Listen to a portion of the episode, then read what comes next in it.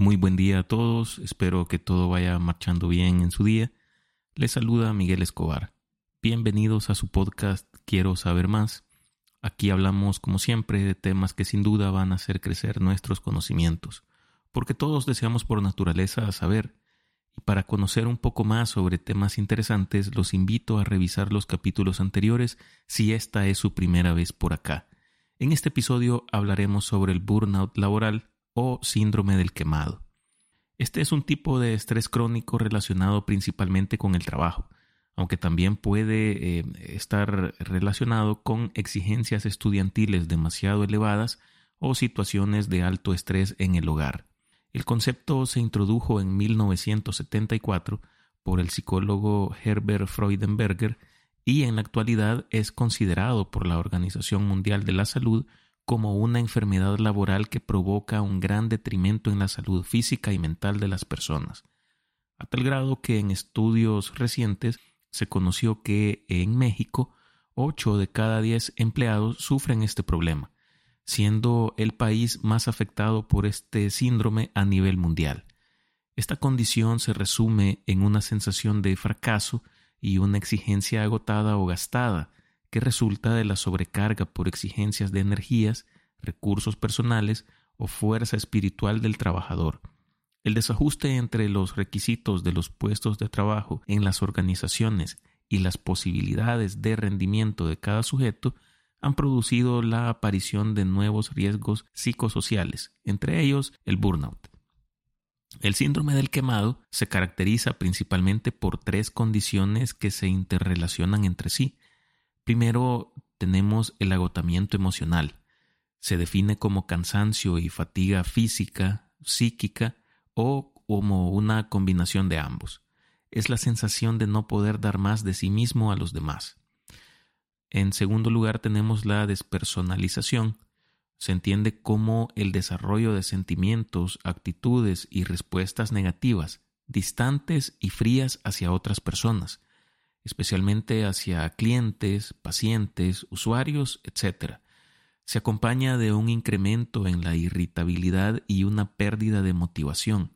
El sujeto trata de distanciarse no solo de las personas destinatarias de su trabajo, sino también de los miembros del equipo con los que trabaja, mostrándose cínico, irritable, irónico e incluso utilizando a veces etiquetas despectivas para referirse a los usuarios, clientes o pacientes, tratando de hacerles culpables de sus frustraciones y descenso del rendimiento laboral. En tercer lugar, tenemos la sensación de disminución de rendimiento laboral o personal. Surge cuando se verifica que las demandas que se le hacen exceden su capacidad para atenderlas de forma competente. Supone respuestas negativas hacia uno mismo y hacia su trabajo, evitación de las relaciones personales y profesionales, bajo rendimiento laboral incapacidad para soportar la presión y una baja autoestima. La falta de logro personal en el trabajo se caracteriza por una dolorosa desilusión y fracaso al darle sentido a la actividad laboral. Se experimentan sentimientos de fracaso personal, carencias de eh, expectativas y horizontes en el trabajo y una insatisfacción generalizada. Como consecuencia se da la impuntualidad, la evitación del trabajo, el ausentismo y el abandono de la profesión. Estos son síntomas habituales y típicos de esta patología laboral. Esta condición se desarrolla gradualmente debido a la exposición prolongada a situaciones estresantes y demandantes en el lugar de trabajo, estudio o incluso en el hogar, y puede tener efectos negativos tanto en la salud física como en la salud mental de las personas, la lista de síntomas psicológicos que pueden originar este síndrome es extensa, pudiendo ser leves, moderados, graves o extremos. Uno de los primeros síntomas de carácter leve pero que sirven como señal de alarma es la dificultad para levantarse por la mañana o el cansancio patológico. En un nivel moderado se presenta distanciamiento, irritabilidad, cinismo, fatiga, aburrimiento, progresiva pérdida del idealismo, que convierten al individuo en emocionalmente exhausto, con sentimientos de frustración, incompetencia, culpa y autovaloración negativa. Los graves se expresan en el abuso de psicofármacos, ausentismo, abuso de alcohol y drogas, entre otros síntomas. Las personas que experimentan burnout laboral a menudo se sienten abrumadas, desmotivadas y desconectadas de su trabajo. Pueden tener dificultades para concentrarse, tomar decisiones o cumplir con sus responsabilidades laborales. Además, el burnout puede afectar su salud mental, provocando síntomas como ansiedad, depresión y problemas para conciliar el sueño.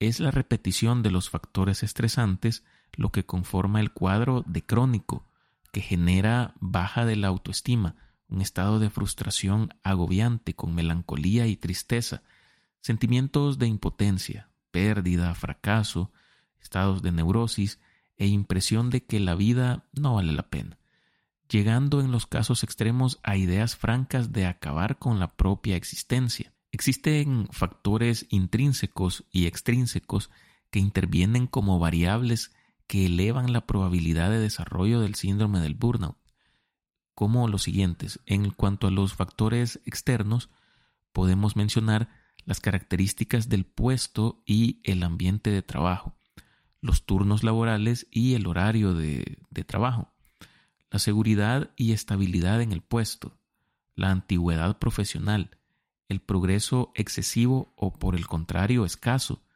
la estructura y el clima organizacional, Cuanto más centralizada sea la organización en la toma de decisiones, cuanto más compleja, cuanto mayor es el nivel jerárquico de un trabajador, cuanto mayores sean los requerimientos de formalización de operaciones y procedimientos, mayor será la posibilidad de que se presente el síndrome de burnout. En cuanto a los factores personales, tenemos el deseo de destacar y obtener resultados brillantes, un alto grado de autoexigencia, baja tolerancia al fracaso, perfeccionismo extremo, necesidad de controlarlo todo en todo momento, sentimiento de indispensabilidad laboral, el idealismo y la sensibilidad. Si bien es cierto, el concepto del burnout, como lo hemos definido anteriormente, se comienza a mencionar en el año 1974, existe una noción que fue abordada por Marx en su obra Manuscritos Económico-Filosóficos, que describe algunas de las características del síndrome del quemado. Les hablo de la alienación laboral. La alienación del trabajo es un concepto que se refiere a la sensación de desconexión que las personas pueden experimentar en su trabajo. Este término fue desarrollado por Marx en el siglo XIX y se trata de la idea de que el trabajo se ha transformado en la sociedad moderna en una actividad insatisfactoria y sacrificada, y no solo desde el plano físico, sino también en el plano emocional. El término se resume en la sensación de separación que una persona puede experimentar en relación con su trabajo. En general, la alienación laboral se asocia con trabajos que son altamente especializados repetitivos y que no permiten a los trabajadores utilizar sus habilidades y conocimientos de manera creativa y significativa. La alienación del trabajo puede manifestarse de varias formas, como la sensación de que el trabajo es monótono, repetitivo y sin sentido, la falta de control sobre el trabajo que se realiza, la desconexión entre el trabajo y el resultado final, la nula participación en la toma de decisiones y en la dirección del trabajo, Así, la persona no va a sentir la actividad laboral como propia, sino como algo ajeno que además no le da satisfacción, sino que implica en sí mismo un sacrificio y nada más. Según Marx, este concepto incluso trasciende más allá de lo patrimonial y laboral, a los planos político e ideológico, con implicaciones en la forma en la que se entiende que debe de funcionar el sistema económico, esto porque los propios trabajadores terminan por convencerse que el capitalista tiene el derecho a apropiarse de los bienes que ellos producen ante el pago de su salario. Recordemos que antes de que la economía se volviera capitalista, la producción de bienes era mayoritariamente artesanal. Esto significaba que los propietarios de un negocio o un taller como los conocemos hoy en día, por lo general eran parte de la fuerza de trabajo que producía estos bienes o servicios, y como tal este proceso estaba supeditado a las capacidades del propietario. Incluso no era nada extraño que estas empresas fueran familiares y no se tuviera intervención de personas ajenas a la parentela del propietario. La figura del capitalista no existía, o al menos no predominaba en el sistema de producción, con lo cual los trabajadores artesanos sí obtenían la plusvalía de su trabajo y estaban intrínsecamente vinculados con éste. Tiempo después, con la revolución industrial y el capitalismo, se originan algunos cambios. Primero, los propietarios de los negocios se limitan a ser meros capitalistas que aportan materias primas, un lugar de trabajo y pagan un salario a sus empleados a cambio de su fuerza de trabajo. Pero a cambio son ellos quienes se, quienes se llevan la plusvalía del trabajo de las personas. Segundo, la necesidad de producir más riqueza hace que los negocios o fábricas se vuelvan más grandes y menos humanas. Y tercero, las condiciones de trabajo se volvieron cada vez más duras, extenuantes y en algunos casos más eh, riesgosas. Otro punto en concreto es que la producción de bienes y servicios hace que esto requiera una preparación especializada en, una rama del conocimiento técnico y em, eso a fin de cuentas origina que se vea disminuida la capacidad creativa de las personas y queden encasillados en un solo tipo de actividad durante un periodo de tiempo demasiado prolongado. Por si fuera poco, a todo esto hay que agregar que el trabajador en realidad no recoge el valor de lo que produce, es decir, la plusvalía, y esta explotación lo termina diluyendo en la empresa. Por causa de esta división del trabajo, ignora lo que está produciendo, y eso significa que está alienado. Cuanto más se sumerge el obrero en su trabajo, más extraño se le vuelve el mundo y menos dueño es de sí mismo. El trabajador siente que su trabajo no le pertenece. Esto tiene un impacto negativo en la motivación y el bienestar de los trabajadores. La alienación del trabajo también puede afectar la calidad de éste, disminuir la productividad y aumentar la rotación laboral. Antes de ir terminando con este capítulo, me gustaría transmitirles una reflexión. Y es que si bien es cierto, es importante tener un empleo que nos aporte ingresos suficientes para subsistir, es más importante aún nuestra salud física y emocional. Nuestro trabajo nunca debe de ser el punto central de nuestra existencia. Solo pregúntense, si ustedes nacieron para hacer lo que sea que hagan en su trabajo, es decir, si ustedes nacieron para redactar documentos, para hacer tablas de Excel, para, no sé, conducir eh, un vehículo durante horas? La respuesta es no. Nacimos para desarrollar nuestras capacidades como seres humanos y con frecuencia los medios de comunicación y las empresas mismas nos adoctrinan a creer que esto tiene que canalizarse a través de nuestra actividad laboral y eso no es cierto. Muchas veces soportamos trabajos que odiamos para poder comprar cosas que en realidad no necesitamos y en gran medida es nuestra culpa asumir esta penuria, porque no nos preocupamos por mejorar o siquiera descubrir nuestras propias capacidades personales en beneficio propio. Pregúntense, ¿cuántas veces te has sentado a examinar qué habilidades tienes para mejorar tu vida y de qué manera esas habilidades pueden ayudarte a alcanzar tus propias metas?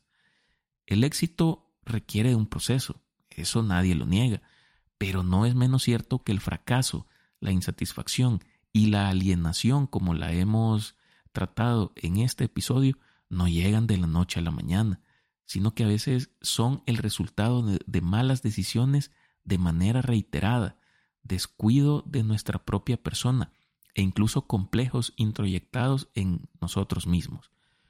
Pero a partir de la concientización de esta problemática, podemos cambiar de rumbo en nuestra vida.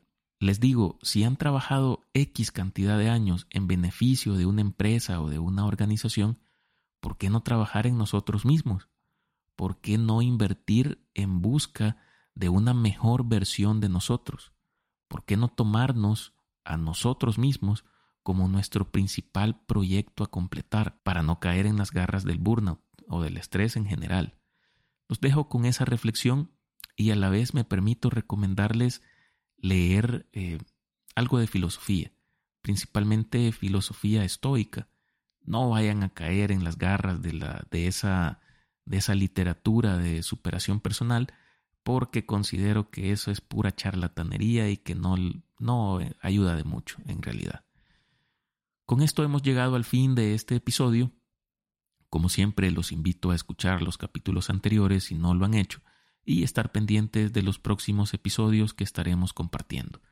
Suscríbanse y ayúdennos recomendando y calificando este podcast en su plataforma preferida y, por qué no decirlo, con sus amistades, familia y con sus compañeros, no sé, con cualquier persona que ustedes consideren pertinente. Con eso nos colaboran un montón. Nos escuchamos en la próxima, saludos y hasta pronto.